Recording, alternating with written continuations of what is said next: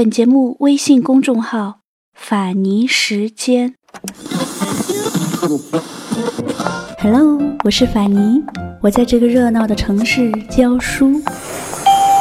淘宝路到了，不过我喜欢“云淡风轻”这个词。如果这个时候窗外有风，我就有了飞的理由。在清淡的时光里行走，在清淡的时光里行走，安静若素，安静若素，笑对烦扰。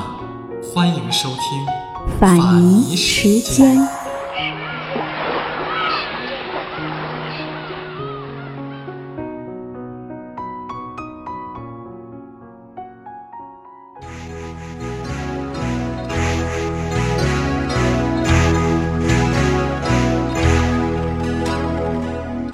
多年前，我路过西北地区一个小县城，晚上出来买烧烤的时候，路边有间简陋的小 K 厅，门口有点破音的大喇叭传来恋曲一九九零，那歌声回荡在冷清的小城街上，我脑海中浮现了如下画面：几个赤膊的带金链的汉子，满桌的啤酒，高声嘶吼着。合唱着，那是个很奇异的时刻。以艺术的角度看，那嗓音太破太难听，但是它生猛激情，充满生命力，毫无违和感，似乎恋曲一九九零就应该是这样唱的。我甚至开始怀疑，以前我们几个文艺青年唱这首歌时，是不是太过于文绉绉了。那一刻，我才意识到，罗大佑的歌是多么的厉害。同样的歌，知识分子能唱，普通民众也能唱。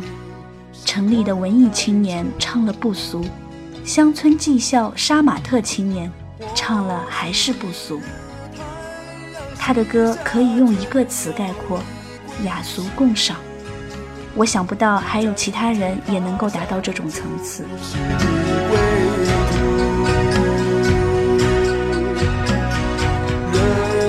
难得再次寻觅相知，生命终究难舍蓝蓝的白云天。罗大佑这个人本身，在那个时代的台湾社会就属于异类。苗栗客家人，医生世家，医学院毕业，这几个符号就足够给台湾人一种印象。客家人讲求稳健保守，最好的工作是如公务员般的铁饭碗。医生则是近百年来最受台湾人尊重的职业，能当医生就表示你站在了这个社会的顶端。一个家族一代又一代的当医生，自然称得上是世家，而医学生注定前途一片光明。将来会过着稳定而优渥的生活。二十世纪八十年代的台湾，这样一个身上被加了各种保守符号的年轻人，却成为那个时代最为惊世骇俗的代表人物。七十年代末八十年代初，台湾在政治、社会、文化等方方面面都蠢蠢欲动。都在寻找一个可突破的缺口，却极少有人敢当第一个。所以在那个时候，政治上很多事明明已经是纸包不住火，政府却一再掩饰。时代已经变了，统治手段仍然没有变，把人民当傻瓜似的。还真的有许多人乐意当傻瓜，只是当有人敢提出异议。捅破国王的新衣时，下场都不怎么好。不敢提政治的结果，就是大家只好专心赚钱。台湾经济在八十年代初达到第一次巅峰，人人尽逐于金钱游戏之中。钱是有了，心灵却更空虚。一切向钱看的结果是。社会问题越来越多，人们却又视而不见。反正只要不降临在自己身上，没有人会在意。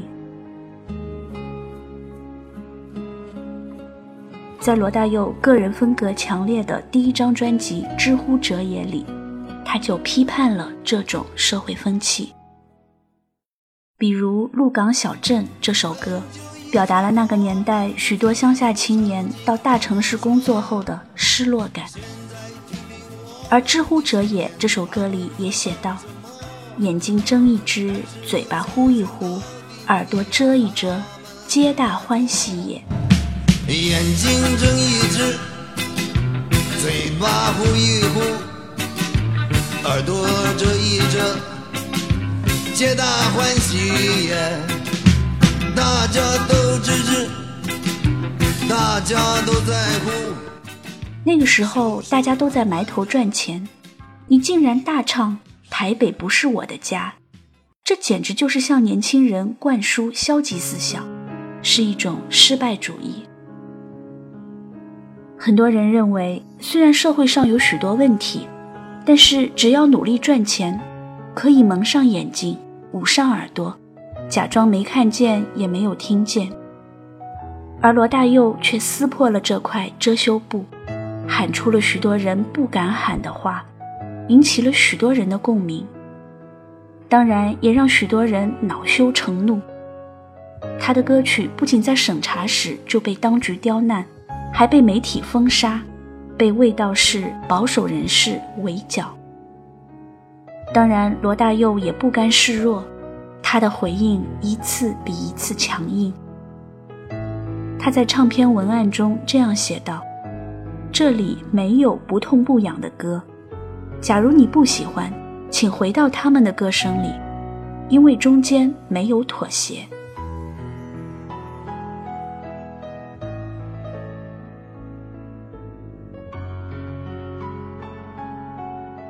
现在回头想想，台湾的流行音乐真的可以分为罗大佑前和罗大佑后两个时代。罗大佑横空出世以前，台湾乐坛流行的不是进化歌曲，就是校园民歌。在七十年代初期，台湾官方认为流行歌曲里有太多的靡靡之音，充满了文化毒素，会让人心堕落。所以，官方推行净化歌曲运动。首先，就是要过滤出好的歌词。这些好歌词大抵就是崇尚健康向上、充满正能量、符合官方宣传、不会使人民生活堕落、精神萎靡的歌词。简单的说，就是能够唱响主旋律了。这其中还分了两个方面。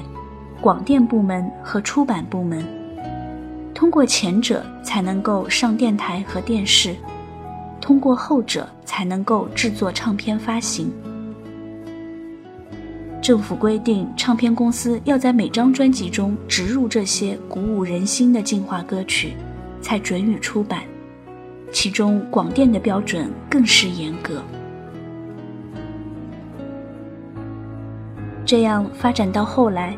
台湾的综艺节目结束之前，参加节目的众歌星都要来个大合唱，唱的就是这些净化歌曲。在间奏时一边摇摆，一边顺便感谢某某上级单位的指导。这个画面是那个时代综艺节目的一大特点。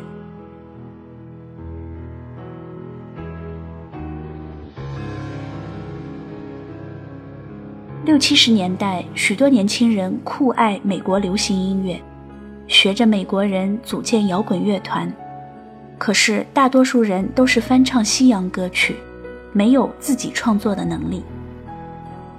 在这种美国流行音乐泛滥的情况下，终于有知识青年看不下去，登高一呼，唱自己的歌。民歌运动轰轰烈烈展开了。民歌运动的一条重要路线就是校园民歌。很多年轻人，特别是大学生，自弹自唱，将自己写的词曲寄到电台，或者参加歌唱比赛。那种清新美好的风格大受学生群体的喜欢，流行了起来。比如《外婆的澎湖湾》《捉泥鳅》《偶然》等等。所以在当时的大学校园里，很常见到的画面就是男女三三两两，在空旷的草地上围着坐成一圈。这时一定有一个很受女生欢迎的吉他王子弹起吉他。大家一起唱和拍手，顺便玩玩小游戏。如果以现在的标准来看，真的是小清新到了一种矫情的程度。可是那个时候就是这个样子的。然而，民歌运动发展到后期，也变得越来越苍白虚弱、无病呻吟。民歌运动起始于知识分子的自我觉悟。一开始深受知识分子群体的喜欢，但是它渐渐大众化，不再是小众，而是大家都在唱，谁拿一把吉他都能自称民歌手。于是自视甚高的知识分子便将他抛弃，又转回去听那些曲高和寡的欧美摇滚乐和古典音乐了。所以罗大佑的出现让人耳目一新，原来国语流行音乐也可以这么搞。他扭转了当时台湾人对国语歌曲的印象。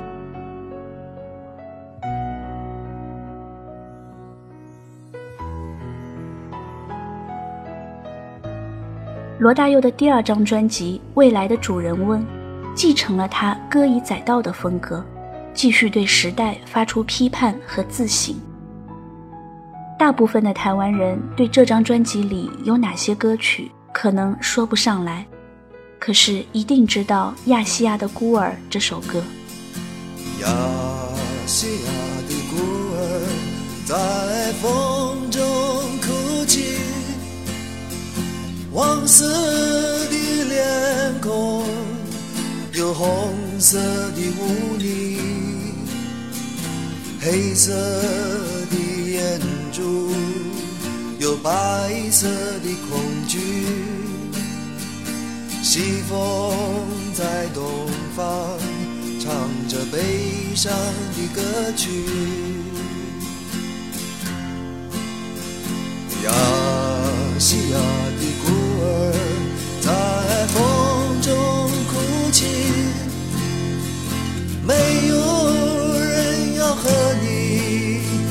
平等的游戏，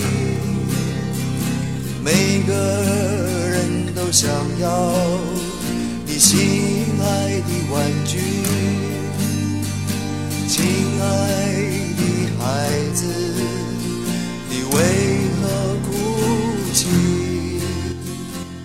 罗大佑在文案里写着：“致中南半岛难民。”而多年以后，一部讲述泰缅孤军的电影《异域》上映，主题曲就是《亚细亚的孤儿》这首歌。于是很多人便以为这首歌本来就是为中南半岛的难民所写。其实早在1946年，台湾作家吴浊流先生就写过一本小说《亚细亚的孤儿》。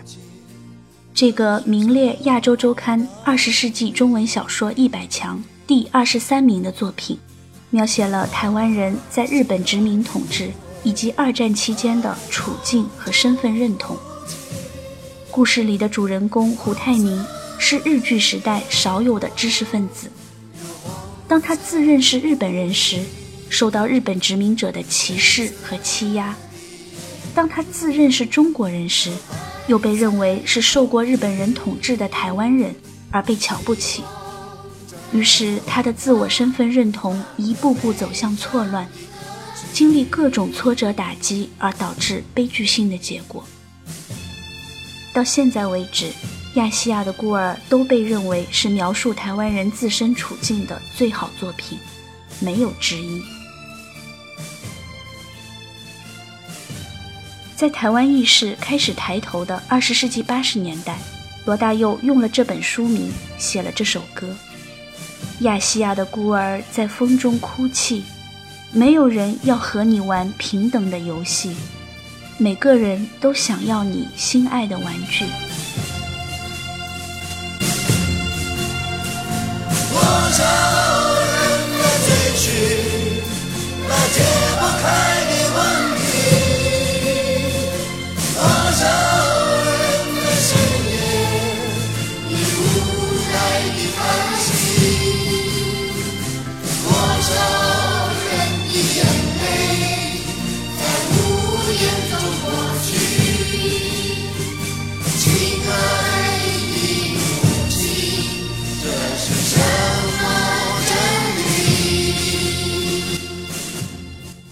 简直就是写台湾百年来的悲惨处境。所以你说他是在写中南半岛的难民吗？那只是障眼法。实际上，他写的是台湾的处境。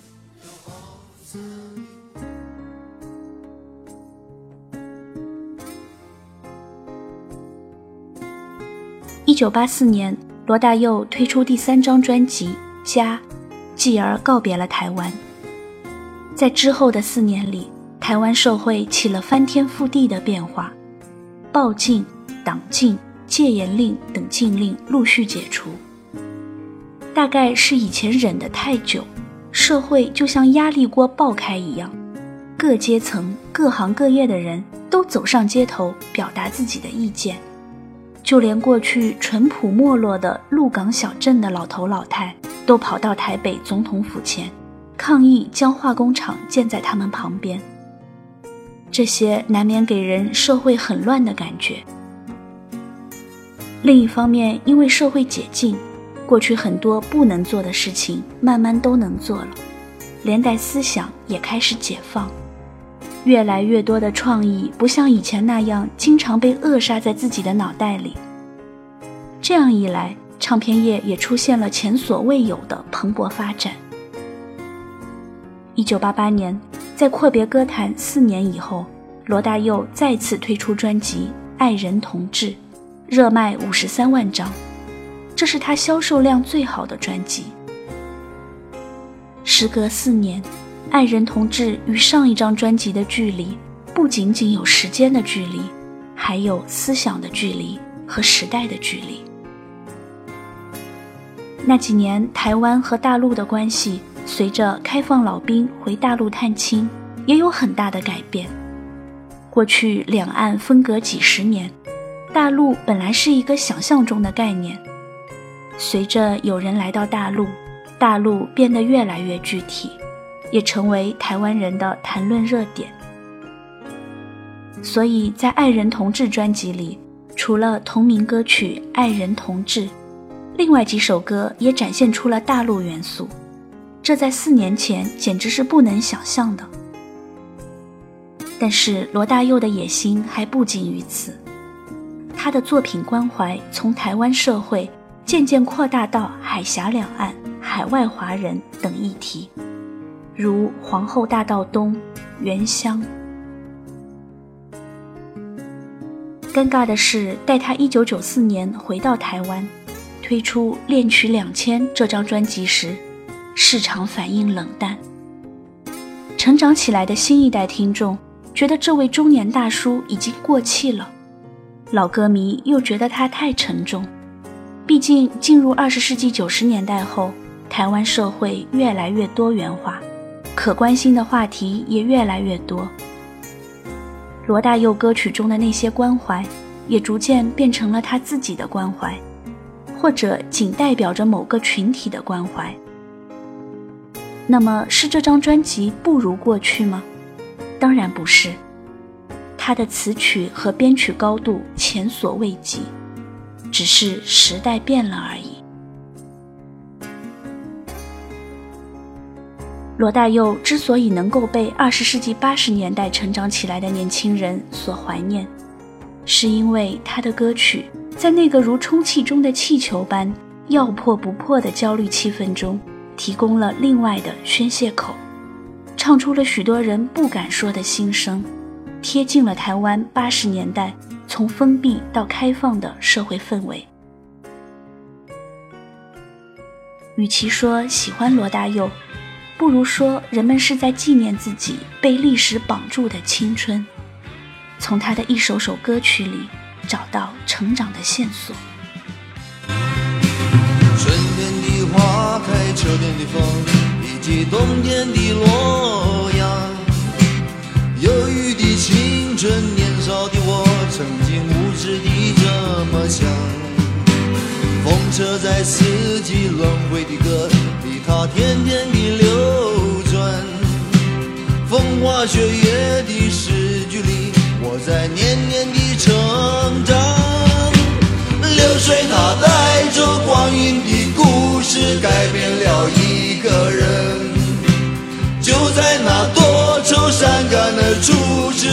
次等待的青春。